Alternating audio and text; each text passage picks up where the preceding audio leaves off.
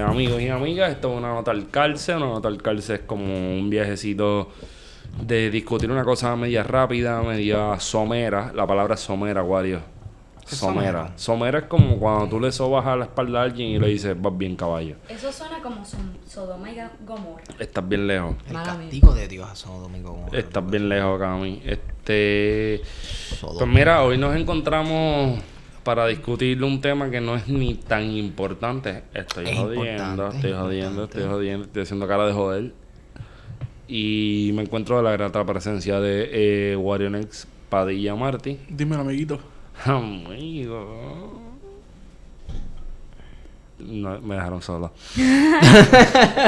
Estás en la lenta, pa. Está súper lento. Yo estoy en la lenta.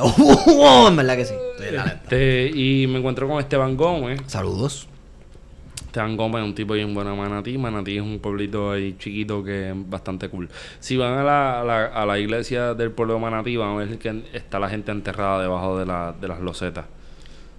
Inter- Ah, sí. Loco, en- la catedral de Manatí está Eso no es una catedral. cool. Es, es una, es una... Una parroquia. una La parroquia sí, Ya. pero lo que sea, la que esté en la Sí. plaza. La sí. Atenas de Puerto Rico. Ese es el problema cuando eres pentecostal. Ve allí va a ver si sos Atenas. Ese es el problema, ese es el problema cuando eres pentecostal. Que no saben nada. Que Porque- te- eso es el problema cuando eres pentecostal. Te acostumbras a que tus iglesias, lo- los techos son de zinc. Parecen canchas de básquet. También la hay en las también la hay en las católicas. Anyway, en este en esta nota al calce, pues traímos a una amiguita, Hola amigos. se, se picó adelante ahí. Traímos una amiguita que, que se fue hace un tiempo para la Universidad de Chicago a estudiar después de lo que puede ser el aftermath De María. de María. Y pues esa amiguita es como que, vamos, para nosotros es parte del corillo. Va a seguir siendo menor, aunque ya no es menor. Va a seguir siendo la bebé Todavía del soy combo. Eh, no. Y pues ella es Camila Osoria.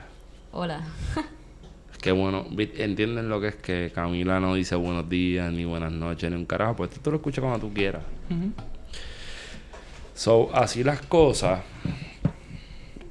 Pues tenemos un episodio que parir. Bueno, no es un episodio, es una nota al. Pues sí, vamos a hablar de dos cosas importantes. Vamos a hablar de qué se siente ser estudiante de la Universidad de Puerto Rico y tener que irte para el carajo a estudiar. Pues bien mierda. Está bien, pero dale con calma. y le podemos dar un poquito de forma a lo de Torre Norte.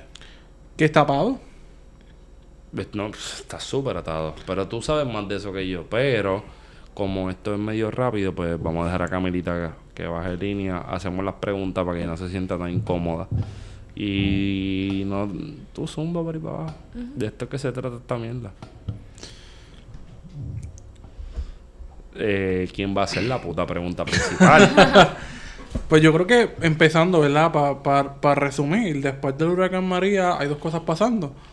El estatus de la residencia universitaria Torre del Norte, que aparentemente la administración se inventa que hay unos problemas estructurales en la en el edificio y que por ende tiene que cerrar a partir del próximo semestre 2018-2019. No. Y lo segundo es la cantidad de universidades estadounidenses que vinieron a Puerto Rico para de alguna u otra manera llevarse estudiantes de la Universidad de Puerto Rico y de otras universidades para que cursaran sus estudios del semestre y lo terminaran en Estados Unidos. Como Creo un acto de, bueno, como un acto de buena voluntad. No sé si es de buena fe o de llevarse, verando Guira para llevarse estudiantes y... Pero sí, se, se... mucha gente lo ha visto así como un... un- un- Sí, bueno, eso es lo Yo que quisieron dejar a ver. Yo creo que en mi caso, por lo menos como yo lo entiendo, este, la Universidad de Chicago, pues, fue muy buena y definitivamente como que no necesariamente estaba pensando en llevarse estudiantes, porque nadie decidió quedarse después de eso. Este, pero sí, definitivamente fue, fue bien buena. O sea, ellos me llevaron para allá, todo pago. Este, más allá de eso, pues, sí, la, la experiencia, pues, siendo evidentemente un ente colonial en el mainland, whatever that is, eh, pues fue una experiencia bastante curiosa. Este. Pero sí, o sea, yo no creo que lo que ellos estaban pensando necesariamente era lucrarse o llevarse estudiantes de acá, sino más, pues, ayudar. Sí, sí, entre, Entre comillas, de, entre de- de- paréntesis. de facilitarles una, una experiencia distinta que pudieran salir de la normalidad que se convirtió Puerto Rico de un estado de emergencia y que se convirtió en algo normal en el diario vivir de los ¿De puertorriqueños. emergencia o de excepción? De excepción, sí. Sí, sí. Porque eso suena que todavía el día de hoy yo no puedo visitar el archivo general. Ujú. Todavía está cerrado. Todavía. Yep. Todavía. Y nada, la circunstancia es que todavía hay gente que está muriendo por María.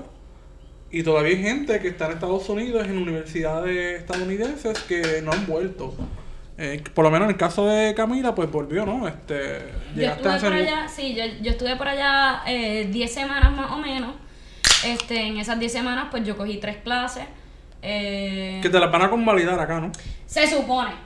Esa es Se otra que hay que supone. ver. ¿Tú te imaginas? ¿Qué clase de engaño? Este, yo, tengo segu- yo tengo segura una clase que me van a convalidar. Caramba, Más allá de eso, 10 semanas yo no para sé. tres clases y que, no te, que te convaliden una de las tres. eso no, y, y la realidad de la cuestión es que el, el paso de cómo ellos iban allá, o sea, son 10 semanas, incluso más corto que el trimestre acá. So, fue un poco frustrante porque precisamente ellos me daban un montón de material eh, que no necesariamente, que era lo que yo estaba discutiendo con Wario, eh, lo tocábamos a profundidad. Sí, no, porque claro, es que los métodos de enseñanza y de aprendizaje son distintos, o sea, eh, pero como la universidad tiene un prestigio, un nombre, es Universidad de Chicago, los Chicago Boys, este, pues quizás no son tan rigurosos académicamente como se piensa, porque también está la imagen de que porque una universidad tenga el nombre en inglés, automáticamente le da un prestigio, un standing académico que no necesariamente es así. Eso es como National University College. Y yo necesariamente, no, no, no, o sea, yo creo que vamos un poquito más allá de eso, yo creo que fue una buena experiencia, lo que pasa es que pues si estamos hablando de que, Juárez se viró la cerveza encima. si estamos hablando de que pues te daban, qué sé yo, yo cogía clases martes y jueves y te daban 13 lecturas fácil para un día de discusión, entonces pues ahí yo veo necesariamente el ¿cómo se dice? La diferencia entre la Yupi. En la Yupi pues no te dan tanta tanto material, pero nosotros entramos al texto. Y Sí, hay unas discusiones mucho más profundas que, que quizás en una universidad, no sé, qui- quizás es el caso tuyo, en el caso de la Universidad de Chicago, que no se profundizaba tanto en estos temas. Eh, tú tomaste cursos sobre imperialismo, yes. América Latina. Quizás no se, no se debaten tanto porque se parte de la premisa que supuestamente, como son universidades del primer mundo, eh, que han tenido esa experiencia imperialista, uno, prete- uno quisiera pensar que van a tocar más a profundidad esos temas, pero curiosamente en, universidades de que tienen un contexto colonial como es la UPR, que surge precisamente como una estructura del mismo gobierno norteamericano, eh, primero como una escuela normal para crear maestros y maestras, sobre todo maestras, Y en 1911 como una escuela agrícola. agrícola que servía a los intereses del capital norteamericano. Te estoy mirando los ojos. Ese, ese- destinados a- ese es el colegio. Sí, sí. Yo sé que qué bueno que te duele y que lo sabes. Me encanta. Te amo. Cuando Te se amo, crean los amo, programas de ingeniería, eh, ingeniería química, ¿para qué tú crees que se crearon? Para bregar con el proceso de la, de la, de la farmacéutica. Petróleo. ¿Tú crees que es petróleo?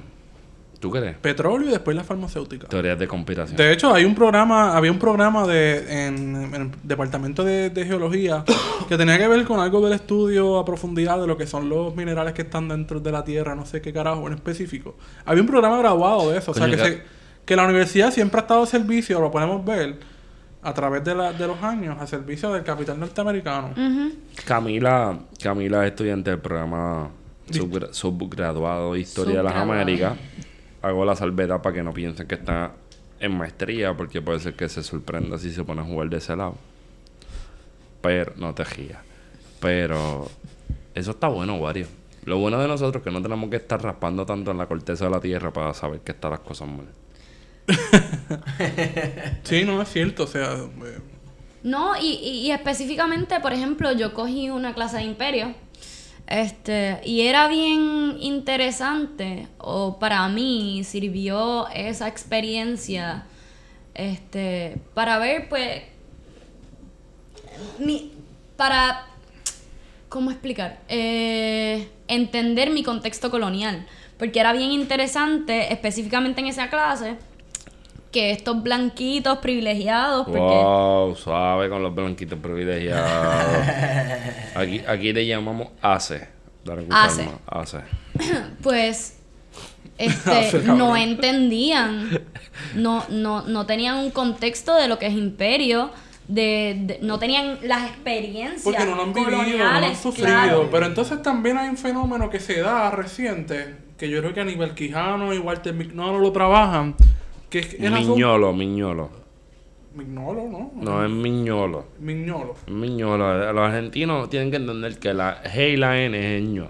ah exacto porque son- Es ñoqui, es influencia italiana Sí, no, pero Miñolo está duro. Hace como dos años Miñolo vino a- al, al, al Colegio de la Alegría allá en Viejo San Juan. Sí. Ahí estoy. Y yo fui a verlo y, y fue bien feo porque yo lo que tú lees con lo que tú ves es bien distinto, brother. Yo, yo quisiera que se me explotara una goma en el 2013 y, Y no no, llegar. ir, y no llegar. De verdad, cabrón. Pero como que tú dices que es feo. eh. Ah, Escribe, escribe mejor que lo que habla. Vale, eso pasa. eso pasa Eso pasa. Eso es válido. Eso Eso es válido. Es Yo como... hablo mejor de lo que escribo. Y amas más. Y, y amas más de lo que quieres. Yo te amo. Gracias, bebé. No y yo lo contrario yo yo escribo mucho mejor de lo que yo hablo Yo creo que mucha gente escribe mejor de lo que habla. O sea, a veces es más fácil, tú tienes un tiempo, tienes mayor tiempo y capacidad para poder escribir que uno ponerse a hablar así orgánicamente. O sea, Pero es que escribir está cabrón. Escribir es un ejercicio de pensar, de repensar y de ver cómo tú estás repitiendo las mismas putas palabras. Ajá. Y de... Sí, la redundancia y... Mano, yo, yo... Ayer yo escribí un informe de tesis. Salud Es la primera... Esto, esto va a ser una nota del cárcel miscelánea. Ah, no, pero está bien, estamos cool. Es una nota de cárcel de la Yupi, punto. Y cabrón, hacer una nota, hacer un, un informe de tesis cuando tú no has podido visitar los archivos porque no es por no es porque no puedas, porque, Es porque no, no, te puede, dejan. porque no se existen, está cerrado. O sea, yo le dije a mi directora, mira, de verdad, ¿Quién es tu directora de tesis? no voy a decirlo, pero tú sabes quién es. Tú sabes quién es, Sí, la, sí. la Dorita, este, que te va a coger y te va a partir después de los exámenes de grado pronto, el próximo semestre. Ella me dijo, yo sé que esa es la que hay, que no te están dejando ver documentos, pero ¿qué vas a hacer? Nada, no puedo hacer nada. Yo no sigo. puedes cambiar de tesis. ¿Cuántas tesis estarán paralizadas? La primera se fue con Laura, pero la primera va a ser un libro que yo eventualmente voy a parir. Mi tesis está paralizada. También, ¿verdad? Precisamente porque el Archivo General de Puerto Rico no está en funciones.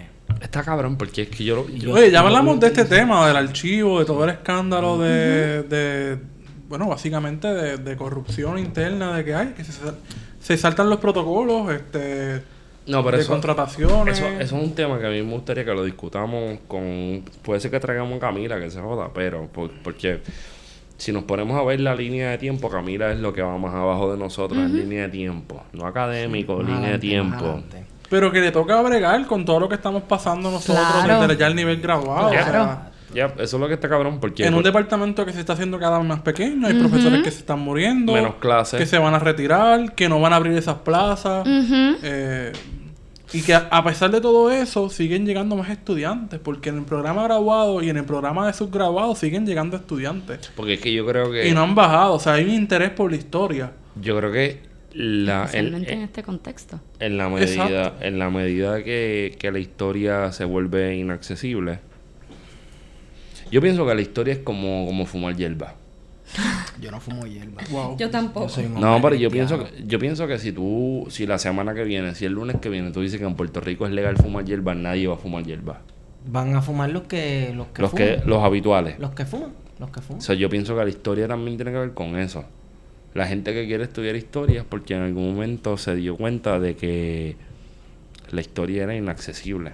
En una colonia, en una Y lo sigue siendo. Sí, sí, está cabrón. O sea, cuando tú te das cuenta de que en Puerto Rico te la ponen muy difícil para tú poder investigar cosas que podrían ser beneficiosas para el régimen. no solamente eso, eh, ah, hablamos de particulares, o sea, yo he escuchado casos en archivos de particulares que no te dan acceso a documentos porque no quieren que tú leas lo que está ahí.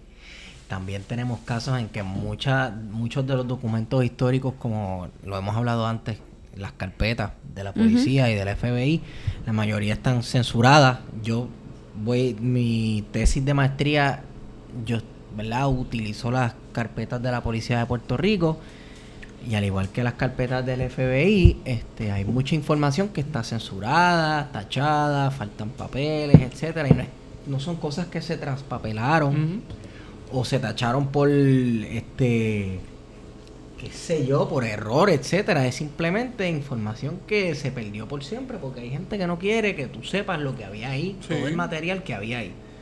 Es que no hay el mínimo respeto por lo que es, eh, es la historia. Por ejemplo, en la biblioteca están pasando por unos momentos bastante difíciles. Parte de la biblioteca está cerrada. Ajá. Eh, la colección de circulación y de reserva está abierta, pero en circulación, después del huracán, empezaron a hacer un inventario. O han hecho parte del inventario buscando libros. Y después del huracán desaparecieron muchos libros. y la biblioteca estuvo cerrada. Entonces tienes colecciones como las de arte, libros raros, etcétera, que están cerrados. Tienes la colección puertorriqueña abierta, pero tienes la colección del Caribe, Cerrada. que es sumamente importante, que es el acervo básicamente de lo que fue la Comisión del Caribe que estuvo establecida en Sí, Puerto Caribbean Rico. Commission. Yep. Estuvo, esa biblioteca es producto de eso. Yo lo está sé. cerrada. Entonces tienes que pedir los libros una semana con antelaci- de antelación. Se está dificultando eh, el- lo que es el estudio de la historia, de las ciencias sociales en general. Pero más allá de eso es la precariedad que está pasando en la universidad con unas intenciones que se están reduciendo el presupuesto, que viene y lo llevas a, a- a lo que es Torre Norte, que lo quieren cerrar sin ningún tipo de, de- de propuesta alterna de vivienda para esta- estos estudiantes de bajos recursos de, que vienen de lugares tan distantes como Mayagüez, Maricao, San Sebastián, etc. Vieques y Culebra, y en Torre Culebra. Yo, cono- yo sé de gente que viene de otro país. Exacto. O vienen estudiantes de otro- de internacionales, ¿dónde los vas a reubicar? ¿Cuáles son los planes con Torre Norte? Es que no los hay. Mira, yo ¿Dónde creo- está el presupuesto? yo ¿Dónde creo- está la subasta? Yo creo, yo, no, yo, no. yo creo que en esa discusión tú estás un poquito más adelante en la cuestión teórica, Wario. Camila tiene como el trasfondo, aunque se fue para Chicago. So, que de las dos cosas podemos Sí. hacer algo bien bonito. Pero esta va a ser mi única discusión. ¿Cómo es posible que estemos hablando, y esto va para alguien específico, cuando lo escucho, pues si te dolió, te dolió? Con los millones que se votaron de en contratos de educación por la propuesta de tus valores cuentan y con y con millones que se han votado en cualquier mierda como Sammy Crepa y toda esta gente nosotros podíamos hablar de que aunque no estemos revitalizando un espacio como Torre del Norte que se fundó en 1974 después de la huelga del 73 que eran dos proyectos, pero no se construyó la otra torre porque precisamente representaba una amenaza para la universidad ante la posibilidad de que fuera torre, las torres del norte, la torre del norte y la torre del sur, fuesen un cúmulo de, o, o una agrupación de resistencia a la universidad. Que lo ha sido, pero Que lo, lo ha, ha si- sido. lo ha sido porque en última instancia la, la administración universitaria históricamente, y me atrevo a decir eso, aunque Camila me debe dos libros que le presté, este se ha mantenido jodiendo con el estudiantado. Sí. Y joder con el estudiantado a la vez también joder con el país, pienso yo. Claro. Definitivamente. So, Wario, Wario, me dejaste sordo. Pero esto yo pienso que es más complejo en la medida de que estamos hablando de la finalidad de un espacio donde la gente convive. Yo no quiero pensar que... Hay una comunidad, o sea, yo viví en Torre, la- la- toda la gente que vive en Torre sabe que se forma una comunidad allí. Que el piso es tu comunidad, es, es- es estudiar y vivir Los ahí, banquitos del frente son de tu comunidad y del corillo que De va por el banquito. sí. Tú Ya. conoces a todo el mundo, son más de 375 personas que viven en Torre. Y tú las conoces, aunque no las conozcas personalmente, las conoces de vista. Y se ¿Qué? crean unos lazos y ¿Y qué vamos a hacer con esa gente? tirarlas a la calle. Mandarlas para Chicago a estudiar. Eso va a tener unas implicaciones también en, la- en el precio de la renta en, en, en Río Piedra. Seguramente va a aumentar porque no hay la capacidad de absorber a 375 personas. En...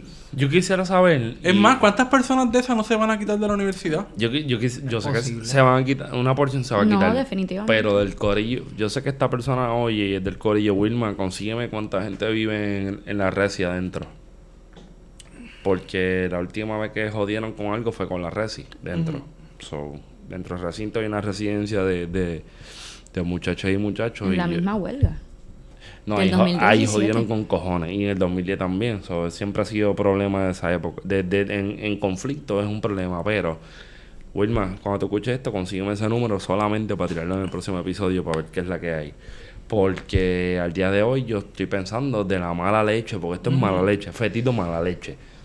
Que la excusa de cerrar Torre Norte es para ponerle de 7 mil, 12 mil pesos en loseta, feita, media, media jodida, con una lechada media jodida y privatizarla. Ujú. Porque Eso es va a pasar. Sí, no, definitivamente. porque es la única razón que yo le veo. Porque un edificio que, vamos, nosotros jodemos, el corillo jodemos con que eso es la Torre de Varsovia.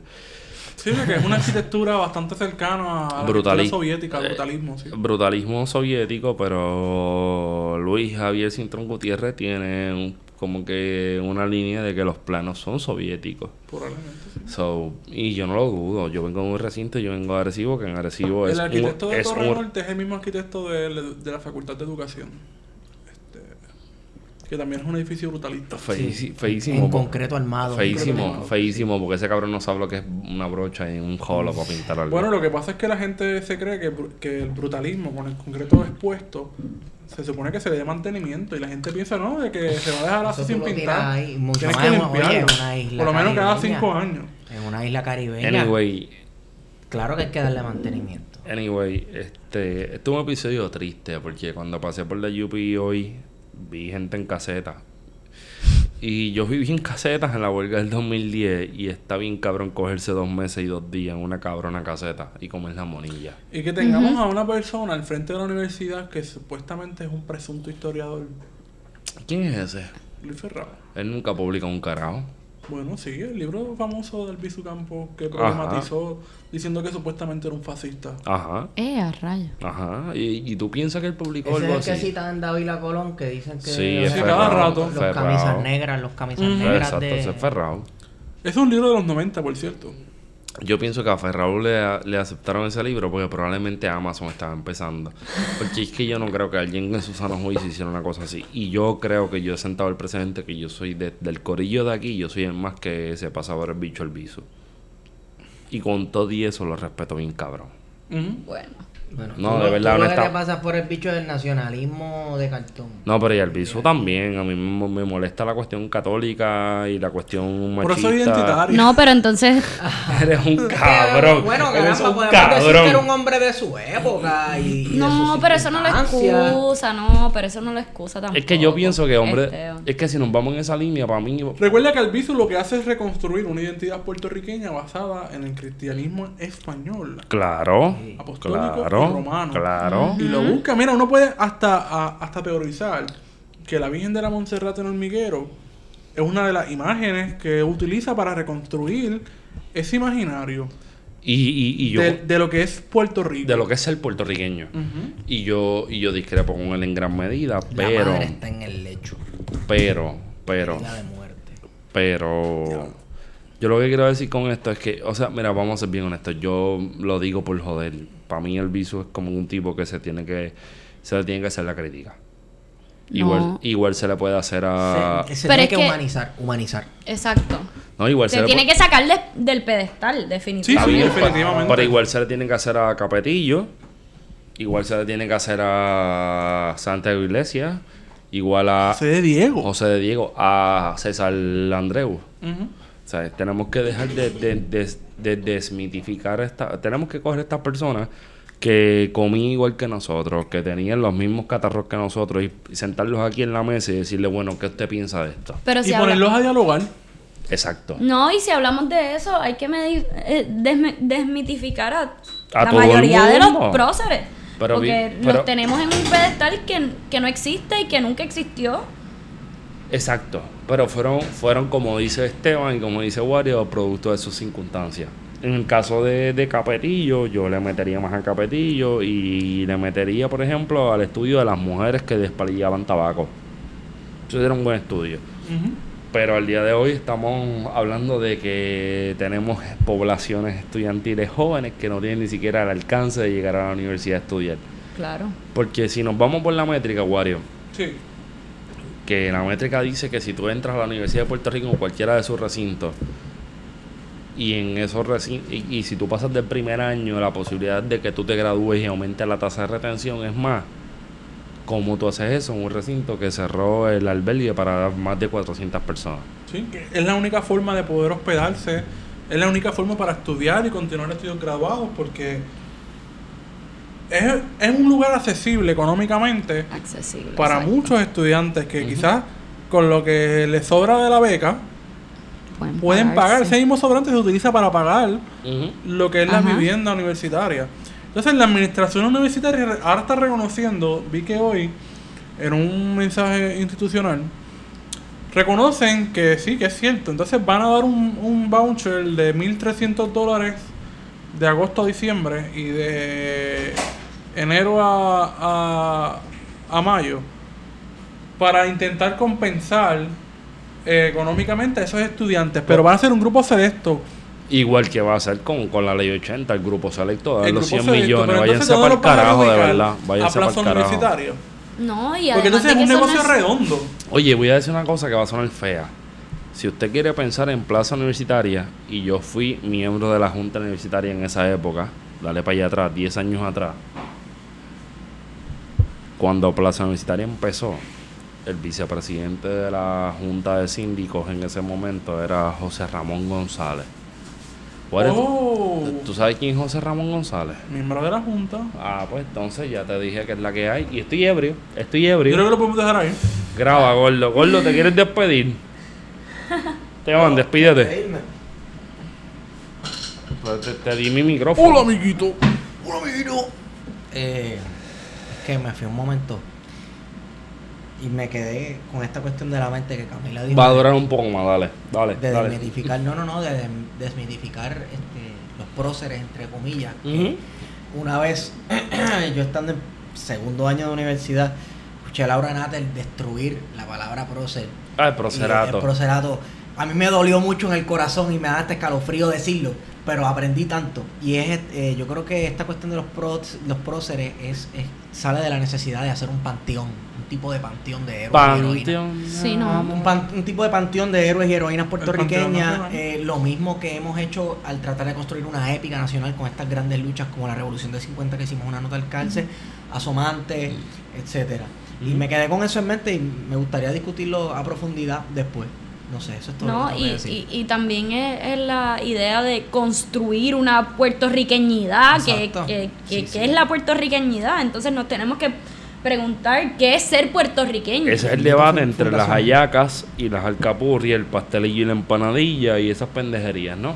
La paleta y... La paleta, ¿de qué tú Sí. hablas? Bueno, El dulce colorado ese. Sí, no, el, pilón, el pilón. el pilón. La paleta y el pilón, El claro. pilón. Sí, gente, este es. Coño, Gami, por eso nada más te vamos a traer de nuevo. Y nos vamos en historia cultural. Nos vamos en historia cultural pura. Porque eso que tuviste es un pie forzado bueno. La mitad de los debates que tenemos en esta isla son estériles. Uf. Bien pendejos. Oye, y estoy hablando de la mitad, no estoy diciendo el 99.9 porque no quiero irme tan cabrón. Y pues So, este, José Ramón, yo sé quién tú eres. Nos hemos visto un montón de veces y te acuerdas de mí. Y el día de hoy sigo pensando que sigue siendo el mismo banquero de Santander que tiene que tener algún revolú con Plaza Universitaria en Río Piedra. Pero regular que esta gente son neutrales, bien objetivos. Sí, sí, sí. Oye, by the way, las camisas de Tommy Bahama se te ven bien feas porque tienes una panza como si te saltaras como si te saltaras de latas de Chapoyardí con pan de agua. Esteban, Hemos sido con ustedes. Plan de contingencia. no, eso no funciona así, cabrón. Me acabas de joder la línea. Ah. Dame la línea. Ah, Esteban. ay, ¿Qué pasó? Estigón en Twitter, estoy perdido, cabrón. Ajá, ajá. Estigón en Twitter. Ya lo tan cool que nos quedó ese outro. Muere Candanga. Deciré underscore Camila. Coño, Cami, le metiste duro. Para ser tu primera vez, no está, no, no. Coño, gente, cuando ustedes ven, le pueden dar follow y díganle, mira, la metiste cabrón, no te cagaste ni un carajo. Camila, Estaba hi- bien cagada. Camila hizo la mitad de los controles del episodio, eso estamos al día. y a mí me pueden seguir en PHGTO, Feto. La larga historia nunca se las voy a contar a menos que estén pagando el Honda del Bajilito. Nos vemos, gente mía. Hasta la próxima. Y esto fue Plan de contingencia.